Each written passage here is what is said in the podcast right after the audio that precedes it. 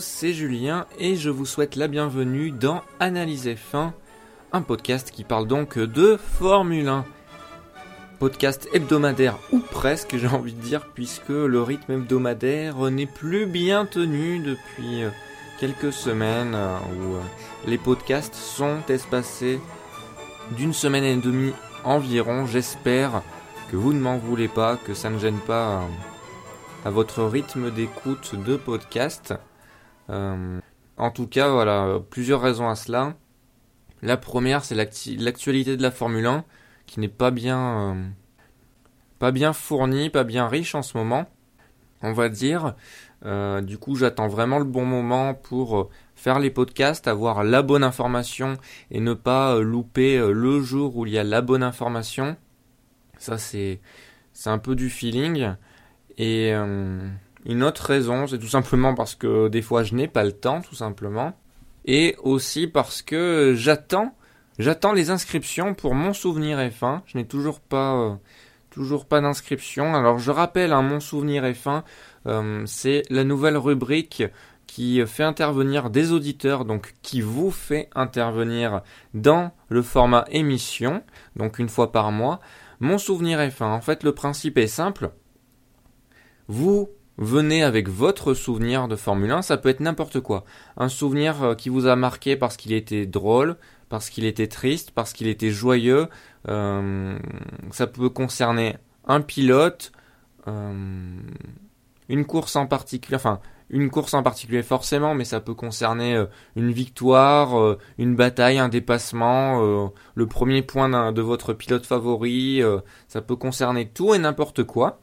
Et donc, euh, au niveau de la présentation de votre souvenir, vous faites comme vous voulez. Vous pouvez venir avec un texte préparé si vous en avez envie, si vous vous sentez inspiré euh, pour euh, faire quelque chose d'élaboré, ou vous pouvez faire ça naturellement en venant discuter avec moi de votre souvenir. Et puis comme ça, ça permettra de se remémorer un instant de la F1 et euh, dans, la bonne humeur tout simplement. Donc n'hésitez pas hein, pour vous inscrire à mon souvenir F1. Vous pouvez me contacter euh, de prime abord sur les réseaux sociaux si vous le souhaitez ou sur PodCloud euh, via les commentaires que vous pouvez laisser sur le mini-site analysef1.podcloud.fr, les réseaux sociaux at F1 Analyse et la page Facebook d'Analyse F1 ou vous inscrire directement en ajoutant le profil Skype de l'émission, donc c'est Analyse F1 tout attaché. Analyse F1. Voilà. Ceci étant dit, je vais revenir un peu sur euh, ce qui a suivi, on va dire, euh, l'actualité du dernier podcast, en l'occurrence Force India. Alors Force India, pour la petite information, ils ont effectué une première semaine de test à Barcelone, mais avec la Bonoplace de 2014. Donc ça fait deux semaines de, de moins que les autres pour tester la monoplace de 2015.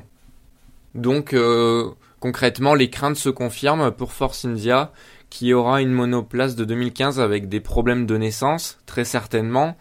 Euh, et donc il sera surtout moins performante que ses concurrentes au, début de saison, voire plus si affinité, hein, parce que on l'a vu avec Lotus, ça s'est poursuivi toute la saison les problèmes. Hein. Quand t'as un retard dès le début, les autres écuries vont pas attendre au niveau du développement, donc euh, c'est plutôt compliqué. Et ça s'annonce compliqué pour Force India euh, dès maintenant. Après, s'ils n'ont pas trop effectué de changements au niveau de tout ce qui est implémentation de l'unité de puissance avec euh, le châssis, si tout ça ne change pas trop de la version 2014, on peut espérer pour eux que ça se passe plutôt bien en 2015 et que le retard soit plus ou moins amorti. Mais, euh, mais, mais quand même, attention, attention, il y aura toujours un léger retard. Après, euh, il y aura toujours un retard, pardon. Après, il faut savoir l'ampleur de, de ce retard. Et ça, à mon avis, on, le constatera tout au long de, de, de la saison. Mais euh, c'est bien dommage parce que ils font de très bonnes, de, plutôt des bonnes saisons depuis quelques années, hein, régulièrement à lutter pour le top 10 et sur au moins une demi-saison, voire top 5, voire podium. Et euh, en plus, ils ont un line-up euh, que je trouve de, talent, tout simplement. Hein. Hülkenberg et Perez, hein, c'est deux, bons pilotes, voire euh, Hülkenberg, je le mets dans les très bons pilotes avec sa saison 2013 notamment. 2014, il n'a pas démérité, mais en deuxième partie de saison, on a, On a beaucoup moins vu la, Force India donc à l'œuvre. Donc du coup, on, on c'est pas un pilote qu'on va qu'on va citer en premier sur 2014, surtout qu'il y a eu d'autres pilotes qui ont bien percé. Voilà, ensuite, autre actualité euh, quand même assez... Euh, comment dire Assez chaude au niveau de Fernando Alonso, qui, comme vous le savez peut-être, a subi un accident lors des essais de Barcelone. Un accident qui lui a causé une commotion euh, cérébrale. une commotion tout simplement. Et bon, tout va bien, je vous rassure tout de suite, tout va bien pour lui. Euh, il va bien, il poursuit, on va dire, euh, il se remet en forme à l'hôpital, tout simplement, il se remet un peu de, de ses émotions et de cet accident. Il n'est pas blessé, voilà, il n'est pas blessé, il est conscient, tout ça. Donc euh, à voir. On ne sait pas encore s'il va effectuer les essais, la deuxième semaine d'essais à Barcelone, ça ce n'est pas sûr. Parce qu'il faut savoir que la commotion, euh, comme il a eu une commotion, après ils lui ont mis un sédatif euh, avant de le transporter, avant de l'héliporter euh, à l'hôpital. Donc il a dû se remettre des effets du sédatif, il doit se remettre en forme, avoir les signes vitaux qui sont tous tous clairs quoi, parce que pour piloter une Formule 1, il faut quand même il faut un minimum un minimum syndical. Voilà. Alors la cause de cet accident, enfin McLaren a parlé. je dis enfin parce que hier hier, euh, donc jour de l'accident, ils, euh, n'ont pas. Hier, donc on était, euh, était dimanche, dernier jour de la première semaine d'essai à Barcelone. McLaren n'a pas communiqué, a parlé d'accident banal, n'a pas, mais n'a jamais dit la cause. Une communication très bizarre, comme si on voulait cacher quelque chose, mais il n'y avait rien à cacher vu qu'on apprend aujourd'hui que c'était des rafales de vent tout simplement. Et des rafales de vent qui auraient provoqué une perte de traction sur la monoplace de Fernando Alonso euh, à la sortie du virage 3, là, la, courbe rapide à droite, mais il n'était pas vraiment très rapide. Hein. D'après Sébastien Vettel, il était à 150, donc sûrement pas dans un tour euh, rapide non plus. Euh, mais, mais voilà, en tout cas, en tout cas, c'est des rafales de vent qui ont provoqué, qui ont provoqué ça. Donc enfin, on le sait. Euh, et, c'est bien dommage. Et ce serait, ce serait bien vrai puisque apparemment l'année dernière au Grand Prix de Barcelone, lors des essais, Maldonado aurait eu un accident similaire. Euh, donc c'était pour la petite histoire, malheureusement pas une histoire bien joyeuse, mais heureusement, heureusement, hein, Fernando Alonso va bien et on peut en être content. À voir pour la suite, mais en tout cas nul doute qu'il participera au premier Grand Prix à Melbourne. Hein. Je, n'en doute vraiment pas. Et justement, s'il ne participe pas à la deuxième semaine d'essai, c'est justement pour être sûr d'être en pleine, forme et en pleine possession de ses moyens pour aborder cette, nouvelle saison et on va dire cette, cette nouvelle carrière hein, pour Fernando Alonso avec McLaren Honda. Et eh bien voilà pour cette longue intro, on va passer maintenant au podcast en lui-même en parlant du compte rendu léger, on va dire, de la réunion de la commission F1 qui s'est tenue il y a déjà quelques une douzaine de jours, je pense, voire deux semaines, et donc euh, qui réunissait tous les principaux acteurs de la F1, FIA, écurie, euh, promoteurs, euh, instances de la F1, bref, tout ce beau monde. Et euh, ils discuter des divers projets pour rendre la F1 plus attractive, pour révolutionner un peu la F1. Et il y avait surtout des propositions qui venait de Bernie Eccleston. Euh, par exemple, sa fameuse proposition d'augmenter les, la puissance euh, des moteurs à 1000 chevaux, qui n'a pas été retenue pour la saison 2016. Ce sera en réflexion pour 2017 plus tard. Mais ça n'a pas été retenu. Après, ça peut toujours passer si jamais il y a unanimité après le, 1er mars, hein, d'après le règlement. Mais bon, euh, on, peut, on peut en douter vraiment, vraiment, vraiment. Donc euh, on va dire que c'est pour la saison 2017 qu'il pourra y avoir une réflexion autour de ça. Donc voilà, divers projets pour changer la F1 en profondeur dès 2016. Et au final, euh, ben, comme telle, telle celle-ci, l'augmentation à 1000 chevaux des moteurs, eh bien euh, la plupart ont été rejetées, la plupart des propositions ont été rejetées car souvent c'était très coûteux, il n'y avait pas trop de réflexion autour des coûts. Donc on va repousser la réflexion pour 2017 parce que ouais, certes augmenter la puissance ou euh, ou permettre aux, écuries d'embarquer un V8 par exemple. Mais bon, alors dans ce cas, à quoi aurait servi de mettre en place le V6 turbo hybride, voilà, qui a déjà coûté tellement et du coup et qui, était justifié justement par la diminution des prix, par une diminution des coûts sur le long terme. Donc euh, pourquoi changer tout de suite? Ça me paraît aussi euh, pas une bonne idée. Et heureusement pour la commission F1 également. Donc à voir pour plus tard. Euh, en parlant de diminution des coûts, ben, il n'y a toujours pas eu d'avancée concrète. Hein, toujours pas d'entente entre les différents acteurs. Seulement, un rapport aurait été commandé. Alors attention, je mets tout ce qui suit avec des grosses guillemets et un gros conditionnel puisque c'est une source officieuse de, du site F1i, enfin du site et du magazine F1i, une source officieuse. Alors déjà, source officieuse, définissez-moi le terme, vous avez deux heures, c'est déjà assez euh, bizarre, mais voilà, une source officieuse de F1i, donc évidemment de grosses guillemets hein, après ça. Un rapport aurait été commandé par euh, l'AFIA auprès d'une société qui euh, effectue des audits auprès des entreprises. Euh, bref, une société qui a fait son étude économique de la F1, de la F1 pardon, et qui aurait rapporté que une diminution des coûts serait vraiment possible en termes sur la pratique, en pratique, serait vraiment possible sans chambouler la F1, sans chambouler l'innovation de la F1, seulement faire attention aux coûts dans tout ce qui concerne euh, un peu tout, hein, les transports, euh, les coûts euh, sur place aussi sur les grands prix, les coûts de fabrication et tout. Pour les mêmes pièces, pour les mêmes, les mêmes actions, ou en tout cas pour les actions nécessaires, qui ne changeraient donc rien à la performance en piste et rien du tout, eh bien il y aurait moyen de diminuer les prix. Donc bon, si jamais cette information est vraie, est avérée, eh bien, euh, ce serait très intéressant que les, euh, les écuries se penchent dessus parce que l'étude sera alors très intéressante. Mais encore une fois, je mets les guillemets car rien n'est officiel concernant cette étude. Si c'est vrai, en tout cas, c'est bien d'avoir euh, commandé une étude de ce genre de la part de la, de la F1, mieux vaut tard que jamais.